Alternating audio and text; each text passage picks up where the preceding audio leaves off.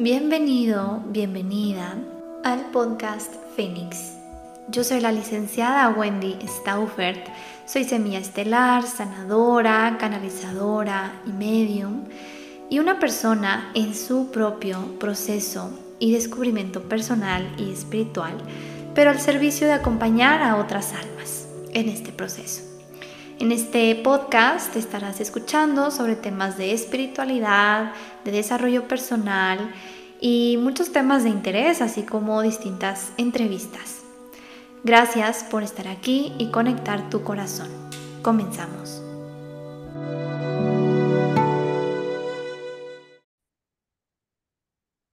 Bienvenido, bienvenida a este nuevo episodio del podcast Fénix. Y el día de hoy estoy súper feliz porque tengo una invitada especial, porque vamos a platicar de un tema súper importante, interesante. Y la verdad es que yo ya tenía muchísimas ganas de invitar a esta invitada que te voy a presentar para platicar de varias cosas, pero el día de hoy pues nos vamos a enfocar en algo que es un mero mole, y eh, con esto abrimos como una invitación para que asistas a nuestro taller que vamos a dar juntas en la ciudad de Chihuahua, Chihuahua, el sábado 29 de abril. Entonces, bueno, te, presento a Sofía Fickencher. Ella nació en Guadalajara, México, y actualmente vive en Chihuahua, Chihuahua. Ella es asesora de crianza consciente, esposa y mamá de dos. Es una mamá imperfecta, real, y ayuda a otras madres y padres a encontrar su camino dentro del mundo de la crianza sin perderse a ellos mismos. Sofía tiene maestría en psicología infantil y adolescente y tiene maestría en pedagogía Montessori. Desde el año pasado ha acompañado a varias familias a llevar crianza consciente en sus hogares. Entonces, bienvenida Sofi, ¿cómo estás? Hola Wendy, muy bien. ¿Y tú? También, muy bien, gracias. Bien feliz de que estés aquí el día de hoy. Yo emocionada, muchísimas gracias por invitarme y gracias a todas y a todos los que nos están escuchando. Muchas gracias por darme un espacio de su tiempo en sus vidas. Totalmente, gracias a ti. Y bueno, mi Sofía, a ver, vamos a empezar a arrancar esta plática, que más bien va a ser una plática, no va a ser tanto una, una entrevista, sino que quiero platicar sobre este tema de la crianza consciente, Cuéntanos primero, ¿qué es eso, Sofi? ¿Qué es la crianza consciente que últimamente como que anda mucho de moda, de moda en las redes sociales? Pero eh, quisiera que nos explicaras qué es en realidad. Va, o sea, crianza consciente, pues como tú dices, es mi mero mole, es un tema que me puedo extender muchísimo, pero, o sea, sí resumido, ya, ves que en redes sociales hay muchas tendencias, como, lo digo entre comillas, que es como crianza positiva o disciplina positiva, crianza con apego todo esto se junta en crianza consciente, porque luego pasa que llegan mucho conmigo las mamás y me dicen, Sofis, que ya sé que no debo de gritar, o ya sé que tengo que tener paciencia, o sea, ya toda la teoría ya me la sé, pero ¿por qué no la puedo aplicar? O sea, ¿por qué no puedo ser paciente? ¿Por qué me cuesta mucho trabajo no gritarles a mis hijos o no darles una nalgada, por ejemplo? Y aquí es donde entra esta parte de crianza consciente que te permite ver tus historias, o sea, que aquí entra mucho la historia de nuestra infancia, entra nuestro, nuestro niño o nuestra niña interior, o sea, hacer mucha conciencia de lo que nos pasó a nosotros para poder ver esto, sanar lo que haya que sanar, aceptar lo que haya que aceptar, para de ahí poder nosotros dárselo a nuestros hijos, porque es imposible dar lo que no se tiene. Entonces, si a ti nadie te enseñó hacerlo de una forma diferente, si nadie te acompañó en tu llanto, en tu dolor, si cuando tú querías hablar nada más te decían cállate aquí, calladita te ves más bonita. Entonces cuando tú quieres maternar de otra manera, se te hace muy, muy complicado, aunque sepas la teoría, porque ya de chiquito ya traes muchas cosas como programadas en nuestro cerebro, sabíamos nuestro cerebro como una computadora. Entonces en tu niñez te van programando pues estos programas o códigos que tal vez ahorita de grande dices, ya no los quiero. Y aquí es donde entra la crianza consciente, ayudarte a ver todas estas cosas que tienes tú, todas tus historias, todas tus creencias limitantes, la narrativa, para poderlo cambiar y ahora sí poder tener una maternidad, pues que se sienta, o paternidad, que se sienta auténtica para ti, que se sienta diferente. no es permisivo porque siempre sale esta pregunta de que, ay, Sofía, es que luego los dejan hacer lo que quieran. Y no, o sea, no es una crianza permisiva, sí hay límites, pero hay límites desde el respeto, desde el amor y desde la protección. O sea, es más, yo estoy preocupado por ti, o sea, yo que te quiero cuidar, no puedo dejar que pegues o no puedo dejar que toques el fuego, por ejemplo. O sea, ya no es una jerarquía de porque soy tu madre y te callas. O sea, todo viene como que desde un lugar, pues, amoroso y respetuoso, o sea, como la crianza con apego, como la crianza positiva. Entonces, no es que la crianza consciente sea diferente a las demás, es simplemente que es una crianza que invita a trabajar primero en ti para poder después dar lo mejor de ti para tus hijos. Y bueno, primero que nada para ti, porque cuando tú estás bien, todos en tu casa están bien. Y esto pasa en las familias, o sea, ya sea que seas mamá o todavía no tengas hijos, cuando alguien en tu familia está de malas, todos en la casa se ponen de malas y todos se ponen de pelos porque fulanito ya llegó enojado y aventando la puerta. Entonces, primero tienes que estar bien tú para ya después que todos en tu casa puedan estar bien junto contigo. Totalmente, Sofi. Y yo creo que aquí estás diciendo así las palabras claves que se nos ha movido muchísimo al, a lo largo de los últimos años y más este año, o sea, como estar en esta búsqueda, en este trabajo interno, de empezar a mirar todos esos aspectos que ya no nos sirven, que ya no nos contribuyen, que ya no funcionan. No quiere decir que estén mal, sino que ya no nos funcionan. Y aquí entra esta parte de empezar a hacer las cosas diferentes, porque finalmente, ¿de dónde sacamos nosotros el cómo ser como padres? Pues como fueron con nosotros, como hijos, ¿no? Nuestros padres. Entonces, es una cadenita que se va pasando de generación en generación, de abuelos, de bisabuelos, de tatarabuelos, y cómo desde todas esas generaciones, pues se fue haciendo de cierta manera como pudieron hacerlo, o sea, con las herramientas que tenían. Y pues el día de hoy estamos en este despertar de conciencia masivo, colectivo, en donde ya nos estamos empezando a cuestionar si esto realmente sigue funcionando, si esto es algo sostenible para nuestras futuras generaciones y finalmente como ver, híjole, a mí me influyó de una manera a lo mejor no tan positiva el que mi mamá fuera tan histérica y me gritara todo el tiempo, o sea, y eso genera que el día de hoy pues yo tenga ciertas actitudes, ¿no? Y yo creo que al ser padres, yo todavía no soy madre, pero me imagino, y tú eres aquí la, la, experta, la que se ha pasado por esto, pues empiezas a ver eh, cómo salen como esas reacciones inconscientes desde las heridas que no hemos sanado o que no hemos integrado al 100%. Y a lo mejor después de haber regañado a tu hijo o a tu hija, dices tú, ay, demás, y que esto no estuvo lo mejor y lo pudo haber hecho, o sea, como que ya entra esa parte y ahí es en donde entra esta parte de conciencia, de empezar a cuestionar si lo puedo hacer diferente.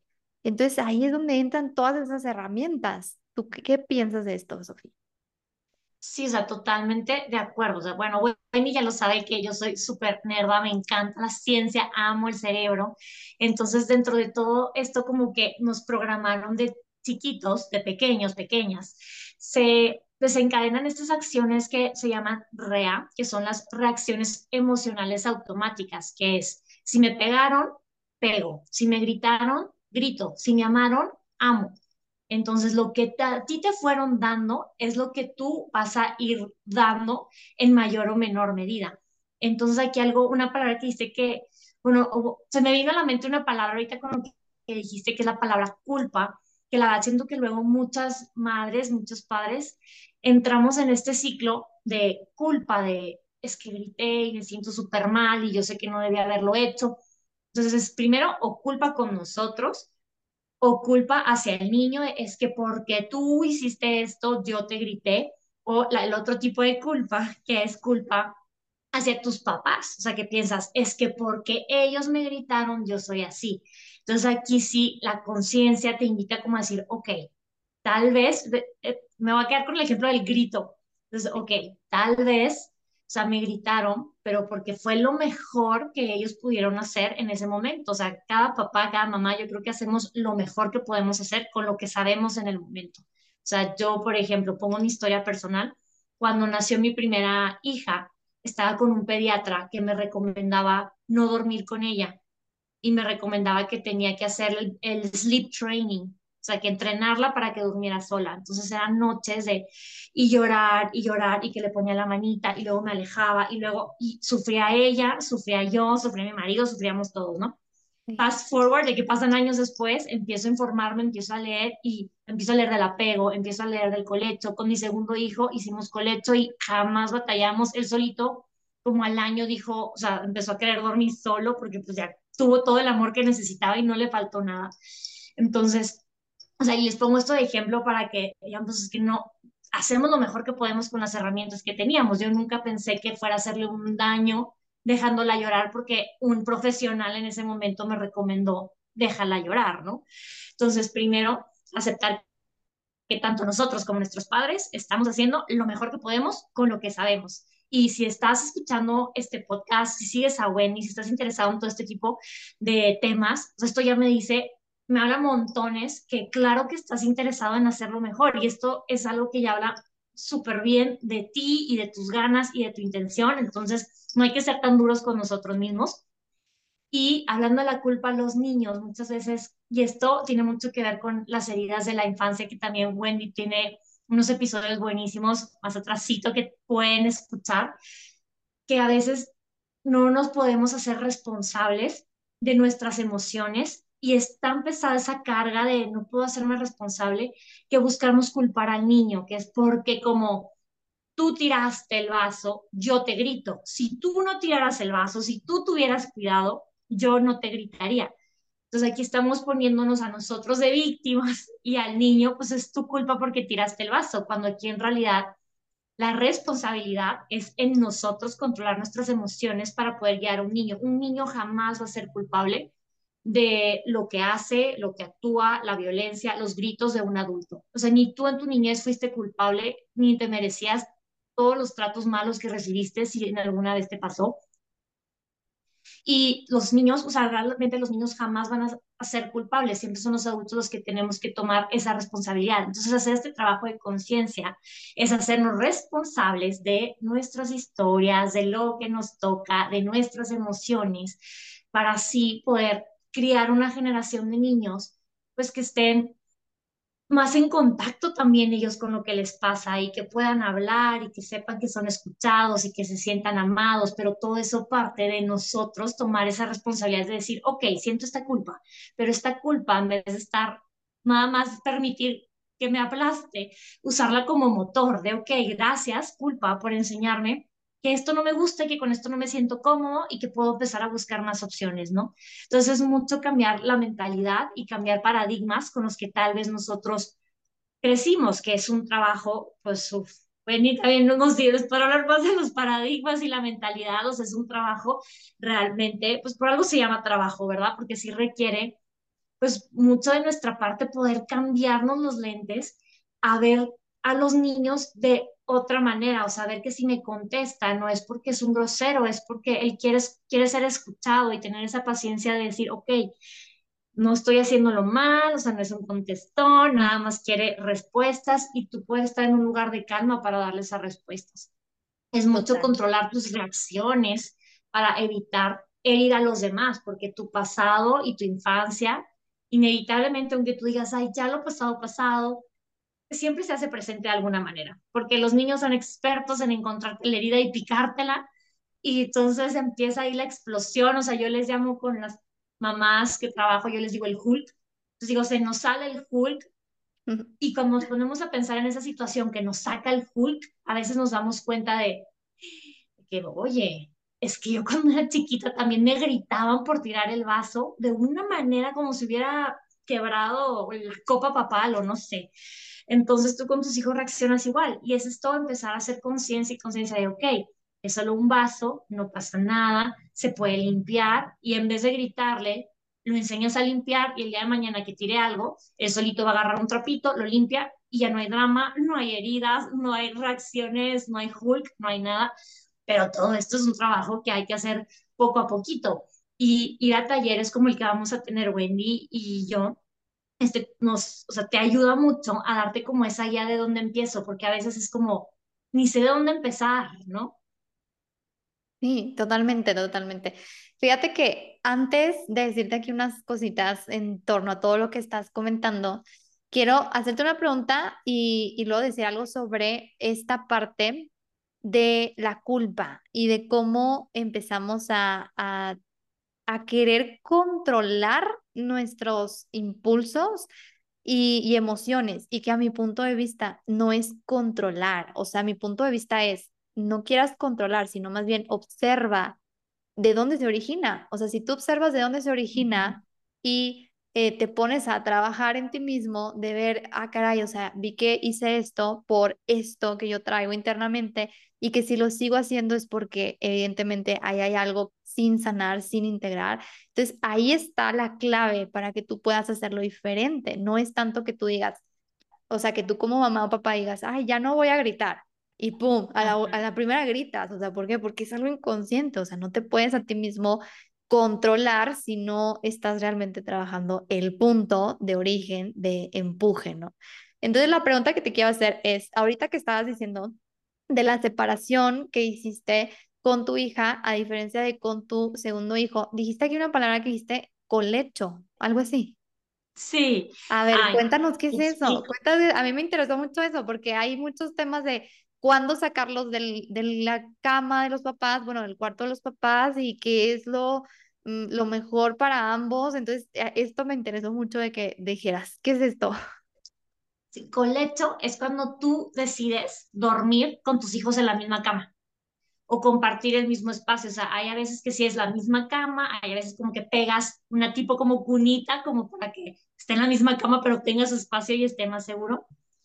Y la verdad es que es una cosa maravillosa porque los niños, y esto, la verdad es que esto a mí en lo personal me tomó mucho trabajo, o sea, aceptarlo como, como realidad, es que los niños no nos manipulan. O sea, un niño, hasta neurológicamente hablando, hasta siete, ocho años más o menos, es cuando empieza a conectar como, ay, puedo, ni siquiera es manipular, pero como que empieza a conectar mejor lo de causa y efecto. Entonces, cuando un bebé llora es porque realmente te necesita y realmente tiene esa necesidad de que de verdad te quiero porque eres mi lugar seguro. O sea, no es de que, ay, ya te tomó la medida, ay, se embrasila. O sea, mitos, mitos falsos que pues antes era lo que sabíamos como que, ay, si se va a embrasilar, no lo vayas a cargar. Pero ahorita, o sea, sabemos que es la manera en que ese, bebé, ese bebecito dice su necesidad. Entonces, ahorita sí me duele, la verdad, contarlo de que pues Renata, mi hija mayor, era como, cada noche lloraba porque era como que estaba gritándome, mamá, te necesito. Y yo era como, no, porque me dijeron que no, que tengo que hacer esto de entrenarlos para dormir.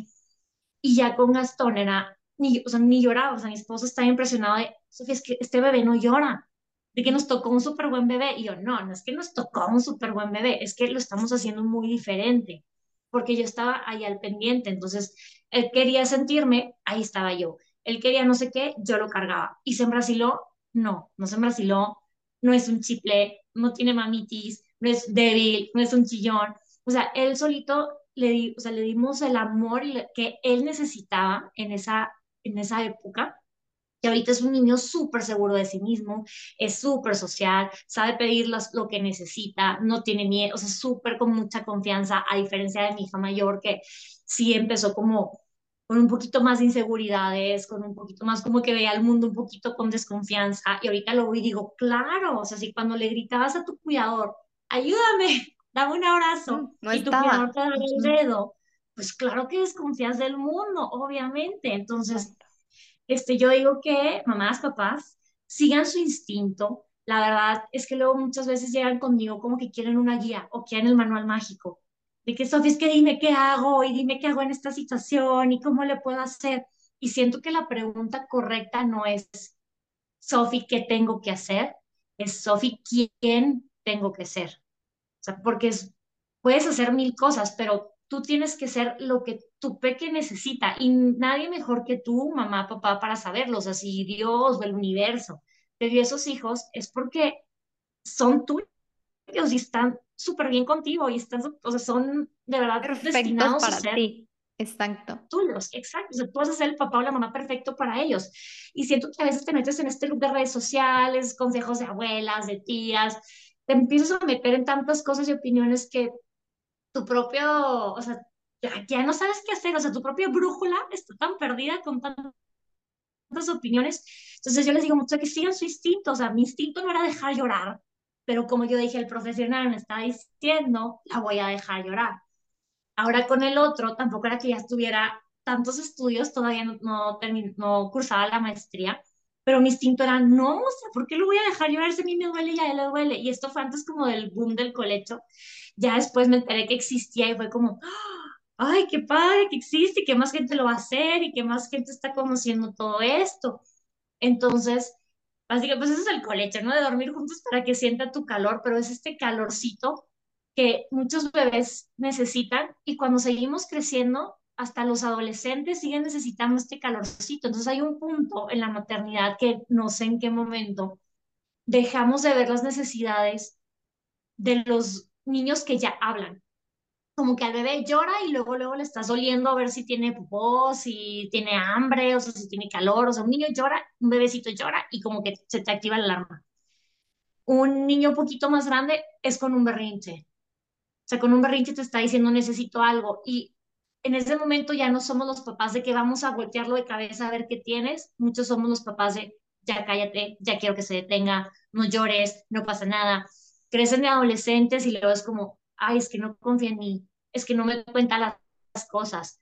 Pues claro, si te pasaste ignorando sus berrinches porque para ti eran incómodos en lugar de descubrir lo que hay detrás, pues claro que ahorita no, o sea, no siente tanto esa confianza. Y no lo digo para que se asusten, todo se puede reparar, o sea, créanme, nunca es demasiado tarde para reparar, o sea, he trabajado con señoras, les hablo de señoras con hijos ya en sus cuarentas, que ya dos sesiones súper hermosas donde ellos platican y sacan todo y lo reparan, porque pues el corazón siempre está listo para recibir, en mi experiencia siempre está abierto y listo para recibir. Y y pues, ¿qué más? Yo qué más te digo de la crianza, o sea, la verdad, yo que la intuición es, o sea, lo que te va a llevar como lejos y si sientes que algo no es, te detengas un segundo a revisar qué es esto que te está diciendo que no es. Y hasta, pues, puedes ver tus historias y así como dice Wendy, no es como que digas, ay, ya sé que no debo de gritar y vivi, babi, boom, ya no voy a gritar jamás, porque es muy complicado, o sea, yo que ya tengo todos estos estudios y que ya sé y ya practico crianza consciente desde hace tiempo, también de repente se me sale un grito de que ya, o sea, ya cállense, ya basta. También se me sale porque somos humanos y tenemos todos los sentimientos y va a haber cosas que no nos gusten y vamos a batallar y hay días más pesados, días menos. Entonces no se puede alcanzar esta crianza perfecta. O sea, no se puede, no somos robots, así que no tenemos sentimientos. Obviamente va a haber puntos de quiebre y cuando sientes que ya estás súper avanzado en esto de la crianza consciente, va a pasar algo que te va a hacer dudar de todo y luego otra vez subes y bajas porque es un proceso vivo, tus hijos no son iguales, tú no eres igual, tú no eres igual a la mamá primeriza, tal vez asustada que ni podía cargar bien al bebé, ya no eres la misma como tus hijos de 5, 8, 14, 15 años, los niños también cambian, las situaciones van cambiando y tenemos que ver esto como un proceso vivo y estar siempre dispuestos como a aprender, a ver, no resistirnos a este, a este cambio. Y si sentimos la necesidad de controlar, y esto lo digo también, hablando por experiencia propia, que muchas veces necesitamos controlar para no descontrolarnos. Entonces queremos ejercer este control de, y niño, ya, de que ya no hables, pero realmente ni el niño es el problema, el problema es que tú ya no estás pudiendo sensorialmente o no estás en tus cinco minutos y no lo quieres escuchar, entonces buscas controlarlo como para no descontrolarte. Entonces, en vez de tratar de ejercer este control externo hacia ellos, es como la invitación de ver hacia adentro de, ok, a ver, ¿por qué no estoy cómoda en este momento? Y se va a leer con tu hijo y decirle, oye, ¿sabes qué, chiquito? Ahorita tengo muchísimas cosas en la cabeza y no puedo, o sea, no puedo con un ruido más. De que me voy a ir a, sentar allá y, o hacer, ¿quieres que me quede aquí? Necesito tantito silencio. Y créanme que los niños son súper lindos y son súper empáticos. Y así también les vamos modelando lo que ellos necesitan, porque también ellos al día de mañana nos van a poder decir a nosotros, mamá, ahorita estoy, tengo mucha tarea, necesito tantito silencio, ¿me puedes dar espacio? Y va a ser mágico cuando veas a tu hijo diciéndote, necesito espacio. O sea, mi hijo de cinco años ya me dice, mamá, necesito espacio. Y para mí es como, ¡oh! que se conoce tanto que él solito dice, mamá, ya, ya me cansé de estar con la gente, necesito espacio, me voy a ir a sentar a otro lado solo. Y va y busca su espacio solo. Y esto lo aprenden por modelárselo, o sea, por más que les enseñes inteligencia emocional y les pongas videos de inteligencia emocional, si no les pones el ejemplo tú, ellos no lo van a absorber porque los chiquitos y hasta nosotros adultos aprendemos por el ejemplo. Entonces, es ponernos muchas pilas de construir muchas cosas que nos han enseñado y aceptar que pues el camino es imperfecto y así es esto la maternidad. Es imperfecta y es ruidosa y a veces es súper bonita y hermosa y de repente nos hace llorar, pero pues es lo mágico de todo. O sea, tiene que haber días malos para apreciar los días buenos y tiene que haber días de sol para luego apreciar cuando llega la lluviecita. O sea, así es esto, Alia. Ya sé, ya sé. Oye, y existe, ahora que ya tienes todos estos estudios y maestría que has hecho, ¿existe alguna edad em, que tú digas, lo recomendable sería ya empezar a separarlos, a que se vayan a su cuarto, a su cuna, no sé, a cierta edad? ¿Existe algo así ya más o menos? Pues aquí la verdad es que no hay ningún estudio como contundente que te diga a esta edad ya.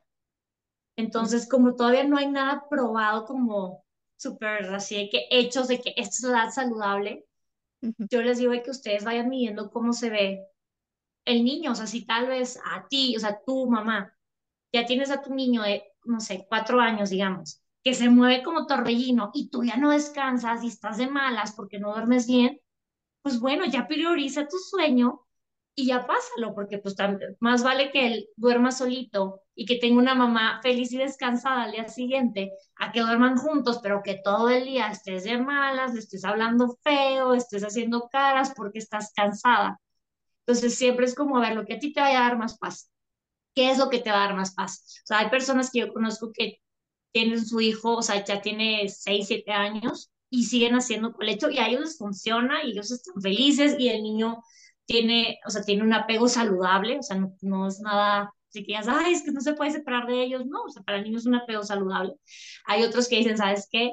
Yo ya, o sea, hasta que le terminé de dar pecho, ya lo pasé, y pasarlo a sus cuartos puede ser una pesadilla, o puede ser algo que se dé natural, y la verdad es que en la mayoría de los casos de colecho es algo que sea natural, porque como ya tuvo esta seguridad y este amor tanto tiempo, ya es como, ah, ok, yo sé que mis papás están ahí y no pasa nada si me voy a mi cuarto porque aquí están mis papás y no tengo duda, no hay poder humano que me vaya a separar de mis papás, no pasa nada. Entonces diría, o sea, vean mucho lo que a ustedes les funcione más, realmente.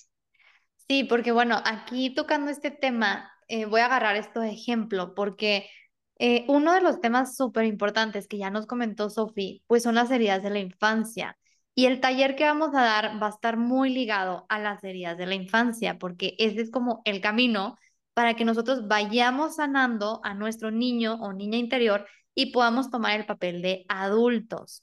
Entonces, sí, eh, te recomiendo que si no has escuchado estos episodios pasados que tengo aquí, fue una miniserie en donde fui hablando de cada herida para poderla identificar de una manera muy específica porque una vez identificándola, desde ahí, desde que ya te haces consciente de eso, eh, ya lo puedes empezar a cambiar. Entonces aquí, por ejemplo, en, esta, en este ejemplo que estamos platicando de separar a los hijos eh, cuando todavía no están listos, aquí se puede generar la herida de rechazo y abandono. Y estas heridas son las primeras que se generan en el desarrollo humano, es decir, de los 0 a los 7 u 8 años. Y estas, como son las primeras que se generan, ah, pues pueden ser las más difíciles de sanar. No quiere decir que no se pueden sanar, sino que ahí van a estar un poquito más profundas esas heridas. ¿Y cómo puede ser que estas heridas se generen con este ejemplo de no hacer el col... ¿Cómo? Colocho. Colecho. Colecho. El colecho. Eh, aquí básicamente es que, que cuando separamos al hijo, cuando todavía no es el tiempo adecuado para eh, cortar un poquito como esta parte de simbiosis con la madre, que para empezar, eh, el que tú tengas a tu hijo, a tu hija, enseguida de ti en una camita, pero ahí pegada a ti, a tu cama, eso se lo siente porque los campos energéticos que son más amplios al cuerpo físico están conectados. Entonces, aunque no estés a lo mejor agarrándole la manita o, poniendo la mano encima de su pecho, el bebé sí te puede sentir porque tu campo energético está ahí súper pegado al de él o al de ella. Y cuando los estamos separando, y esto también se da cuando a lo mejor eh, de bebés tuvieron que estar un tiempo en la, en, en alguna, en el hospital, por ejemplo, en, en estas de... En la incubadora. En la incubadora, andar, se me fue la palabra. Ahí, por ejemplo, también se generan estas heridas. Y es algo que poco a poco se puede ir como o sea, que se puede ir como que no se haga tan fuerte, o sea, se puede generar, pero si tú eh, haces lo tuyo como para que no se ancle por completo, claro que lo puedes, o pues como prevenir, ¿no? Pero ¿cómo se genera? Básicamente, pues el abandono es esta separación en donde tenemos que entender que literal toda nuestra vida en el vientre materno, pues estuvimos ahí unidos a la madre. Entonces, todo lo que conocemos es mamá y todo lo que nuestro mundo constituye es mamá. Entonces, al momento en que nacemos, se da esa primera separación y es el primer evento traumático por el que todos pasamos, esa separación del nacimiento, en donde ya me empiezo a contemplar un poquito de manera individual. Todavía no al 100%, eso ocurre hasta los 8 o 7 años, pero ya empieza a ver como esta separación de que ya no estoy en el vientre de mamá.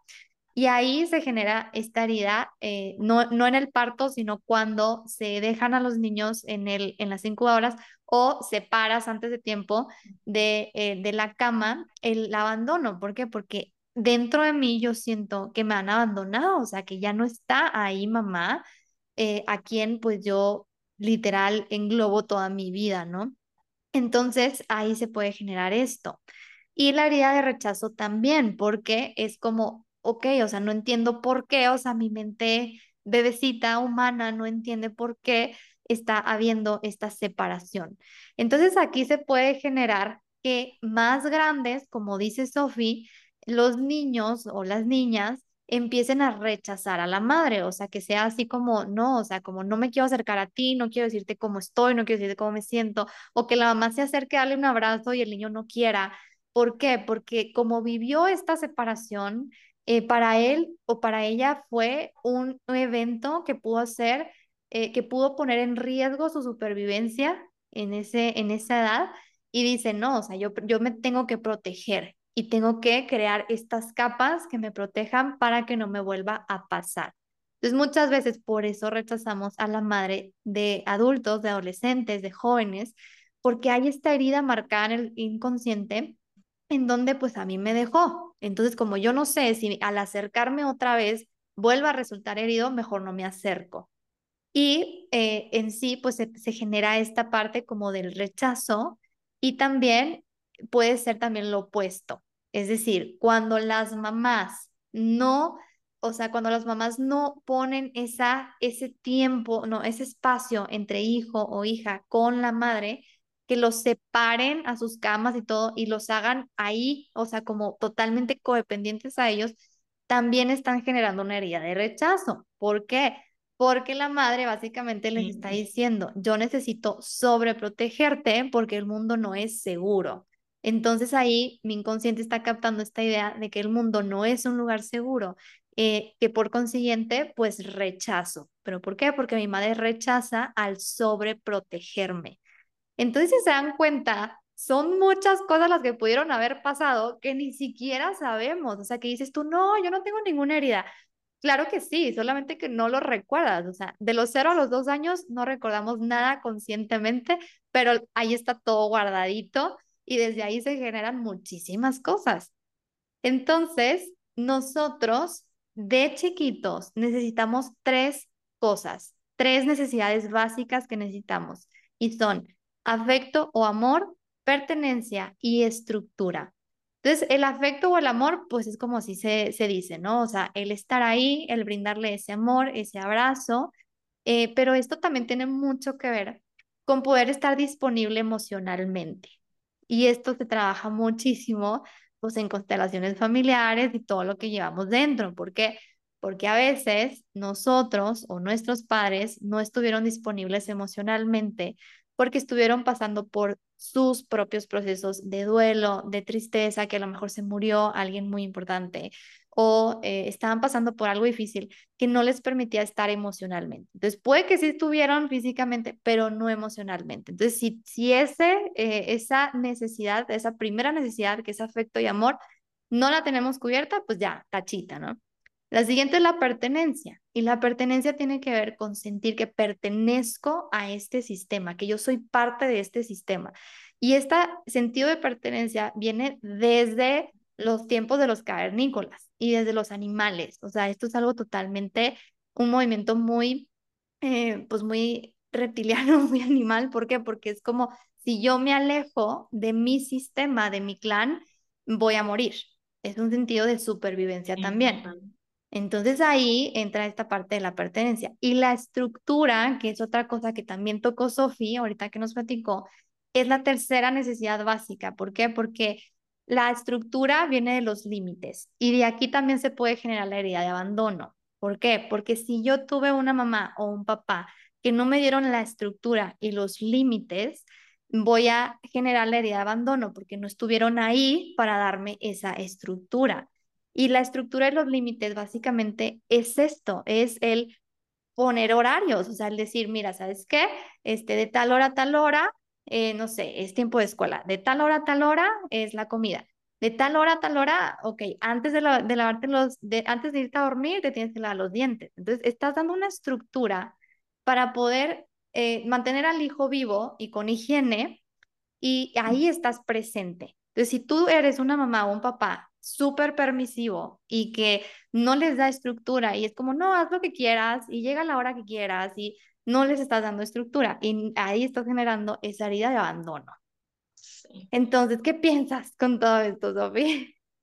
Sí, o sea, que hay que encontrar el balance, o sea, ni blanco ni negro, o sea, tenemos que encontrar el balance, porque poner límites súper duros también o sea, está mal, poner, no tener límites también está mal, entonces tenemos que encontrar, o sea, es, esta parte, como dices, de que sí, o sea, sí hay límites, sí hay estructura, porque eso también les da seguridad a ellos en el mundo. O sea, ellos sentir que tienen una estructura les da seguridad para salir al mundo porque se sienten protegidos. A diferencia de que si solo los sueltas y les dices, uy, buena suerte, ahí te va, ahí te va el mundo, mi hijo. Entonces también es como, el mundo es tan grande, si nosotros de adultos de repente decimos, es que este mundo me está tragando, o sea, imagínate un niño chiquito cuando decimos, sí, ahí lo voy a dejar a su suerte, porque así lo sienten ellos, como, me falta esta seguridad de mamá y papá porque me están soltando totalmente, ¿no?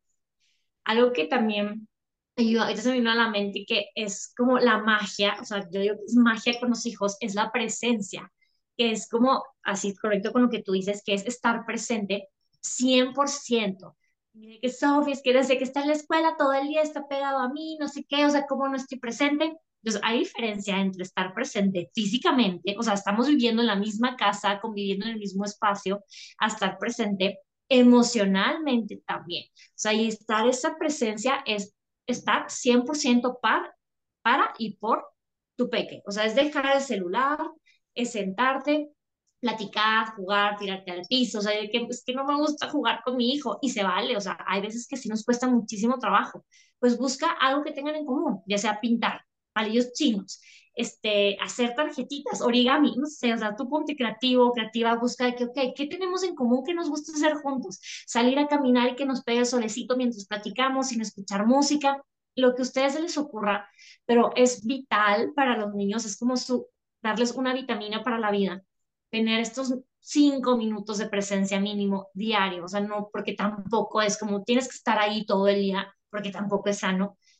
Y acompañar está bien, o sea, si estoy cocinando y tengo a mi hijo aquí al lado cocinando conmigo, está bien, claro, es sano, es súper bueno que tengan ese acompañamiento porque ahí es donde entra el sentido de pertenencia cuando se acompañan en hacer cosas, pero también es esta manera de presencia, porque cuando tú haces presencia, es una manera en que le hablas a su inconsciente y les dices, te veo, te escucho, te amo, me encanta estar contigo. O sea, imagínate si cuando nosotros adultos llega nuestra pareja o la persona que nos gusta y nos dice, ay, es que me encanta estar contigo.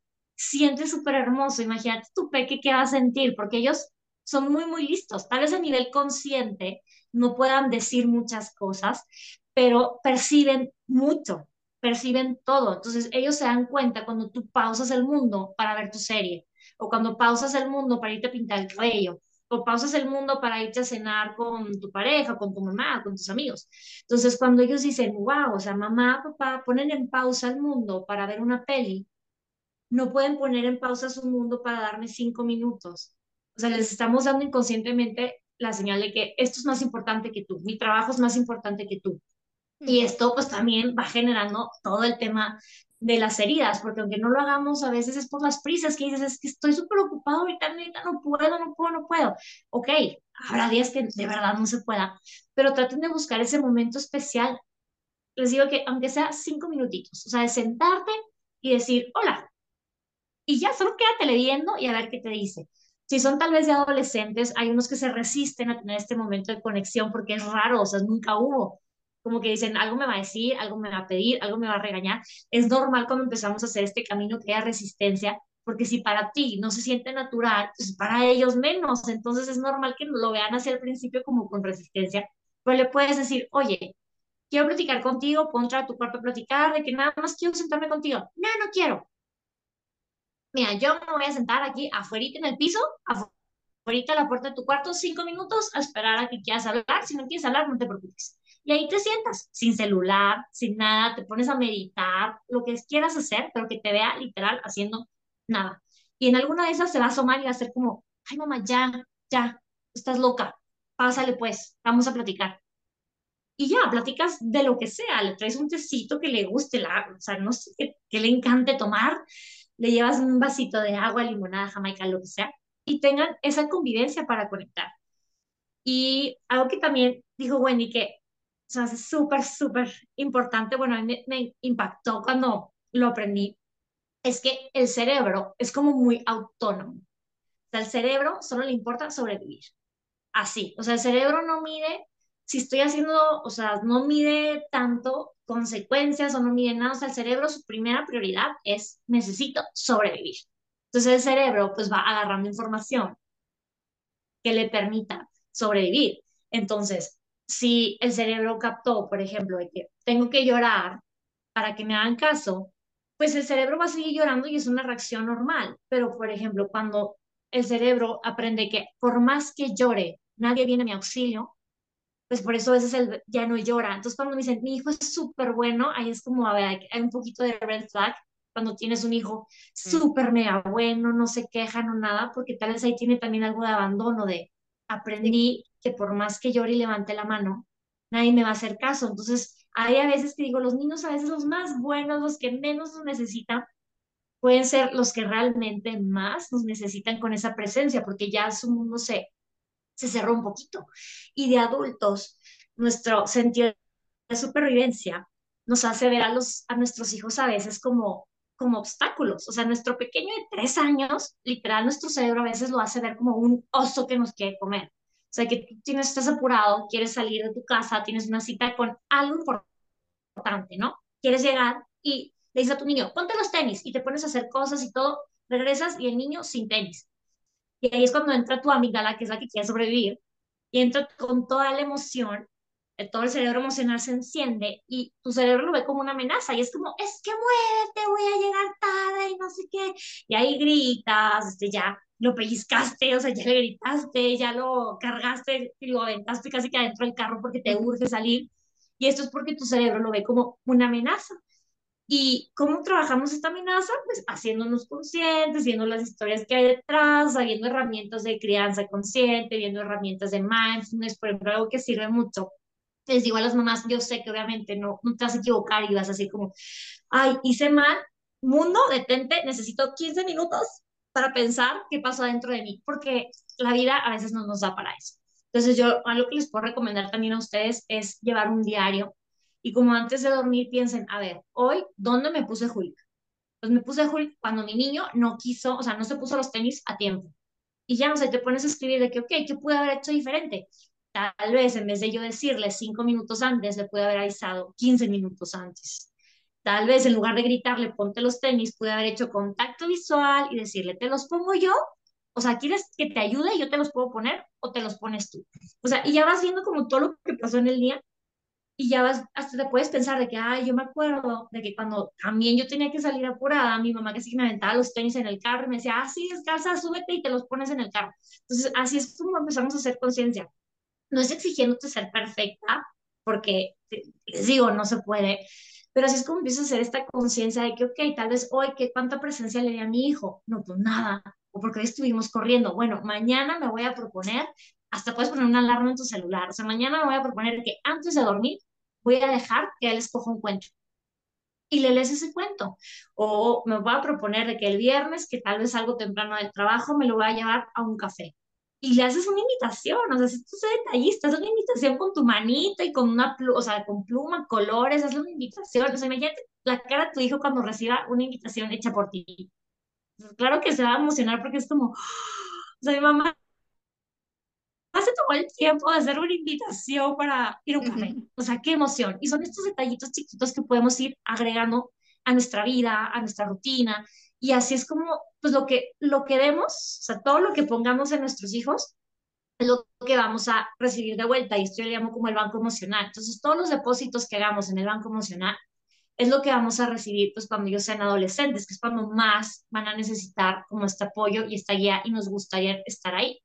Y de los chiquitos, pues miren, el cerebro, la parte de enfrente, o sea, la corteza frontal, que es la lógica, la que nos dice que está bien, que está mal, se termina de desarrollar, o sea, está aproximadamente como a los 25 años. Entonces, imagínense, o toda la presión que les ponemos a los pequeños cuando todavía se sigue desarrollando su cerebro, su toma de decisiones, y los estamos a veces teniendo en expectativas muy, muy altas que termina en, pues ellos se deprimen o ellos se ponen tristes o ellos sienten rechazo porque no pueden llenar nuestras expectativas, nosotros nos enojamos, nos frustramos, nos sentimos malos papás porque no cumplieron con la expectativa que nosotros teníamos puesta. Y desde todo este círculo vicioso de no poder, o sea, si no hacemos estas pausas, de decir, a ver, estoy pidiendo lo correcto, estoy pidiéndolo bien, le estoy dando presencia, le estoy dando conexión, porque cuando alguien se siente amado, hace las cosas y no es necesario ya tanta pelea ni tanto control. O sea, es muy diferente que si tú estás peleado con tu esposo, por ejemplo, y, o con tu pareja, estás peleado con tu pareja y tu pareja te dice, te toca lavar los platos. Claro que te vas a poner en histeria de, lávalos tú, que no sé qué. Pero en cambio, si estás en un lugar de mucho amor y mucha paz y mucha calma y le dices, ay, ¿me puedes ayudar a lavar los platos? Yo mientras platico contigo, te platico mientras tú los lavas pues hasta dice, bueno, ok, lo hago. Y lo mismo pasa con nuestros pequeños. Totalmente, totalmente, Sofía.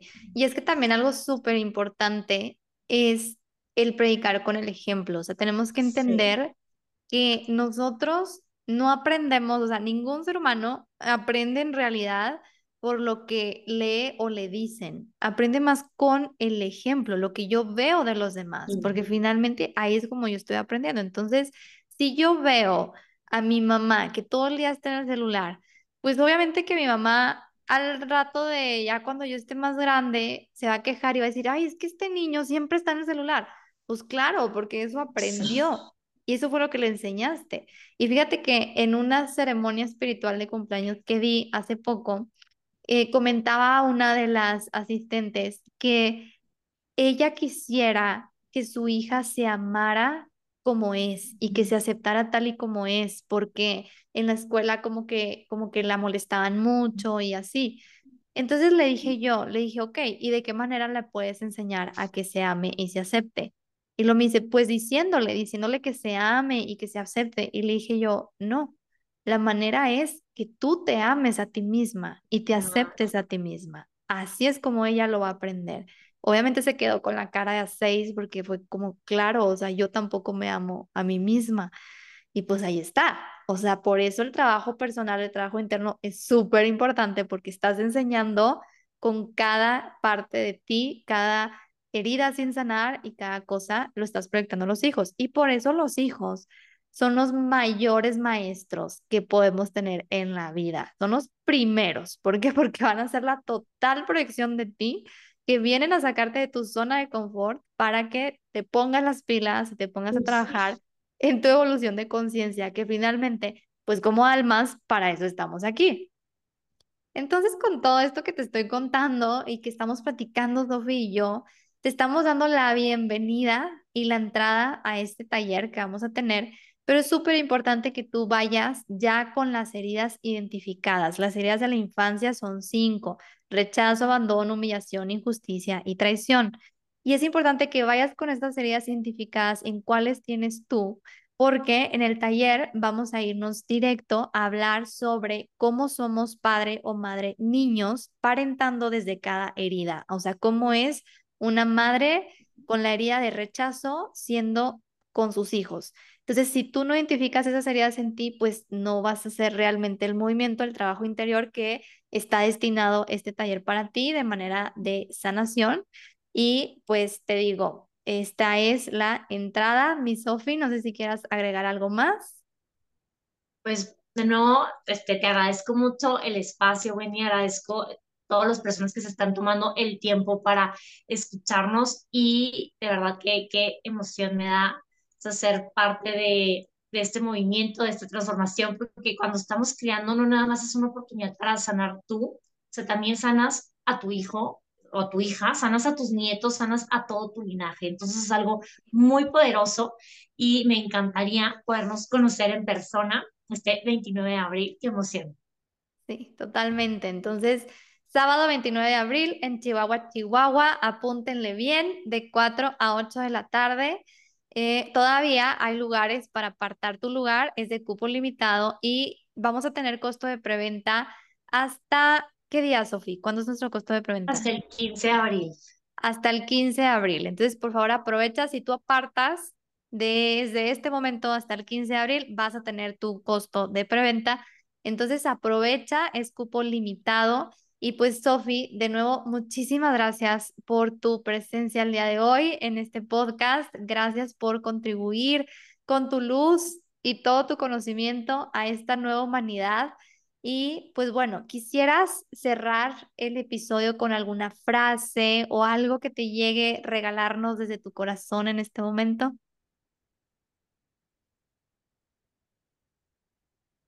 Ay, pues yo creo que sigue tu intuición, conecta contigo siempre. Y un abrazo enorme, les mando un beso.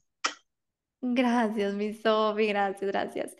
Entonces, Sofi, cuéntanos en dónde te podemos encontrar. Yo voy a poner la red social de Sofi aquí abajo en la descripción del episodio, pero cuéntanos, Sofi, qué estás haciendo ahorita, qué son las cosas que tú haces en torno a la crianza consciente, aparte del taller que vamos a tener, y en dónde te podemos encontrar pueden encontrar mi página de Instagram, es arroba Sofía Fickencher, que así se los dejamos en la descripción porque mi apellido no es tan común.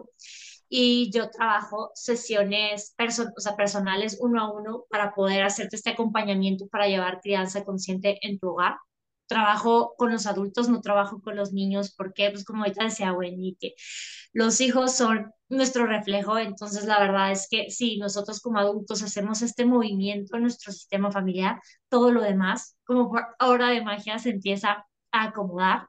Y también próximamente voy a estar dando más talleres y más pláticas, entonces estén al pendiente ahí de mi página. Súper, gracias Sofi. Y muchas gracias a ti por quedarte hasta el final y estar abierto o abierta a recibir mayor conocimiento y apertura de conciencia. Si sientes que este mensaje del día de hoy, de este episodio, te ha expandido, por favor te pido que compartas para seguir expandiendo el amor y la conciencia. Nunca nada es casualidad de las cosas que nos van llegando, ya sea en forma de un podcast, en forma de una plática, en forma de un post.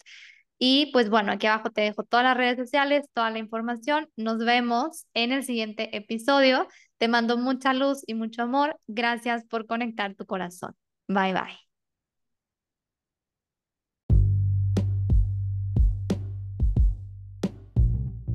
Gracias por quedarte hasta el final de este episodio y por haber conectado tu corazón. Aquí abajo en la descripción del episodio te dejo las redes sociales para que sigas este contenido. Y si te gustaría que yo te acompañara en tu proceso, con muchísimo gusto, estoy al servicio y me puedes contactar por Instagram para mayor información de mis terapias y próximos cursos y talleres. Por favor, no olvides compartir este episodio con quien sientas que le pueda ayudar y seguir expandiendo la conciencia y el amor. Te mando un abrazo lleno de luz y bendiciones. Bye bye.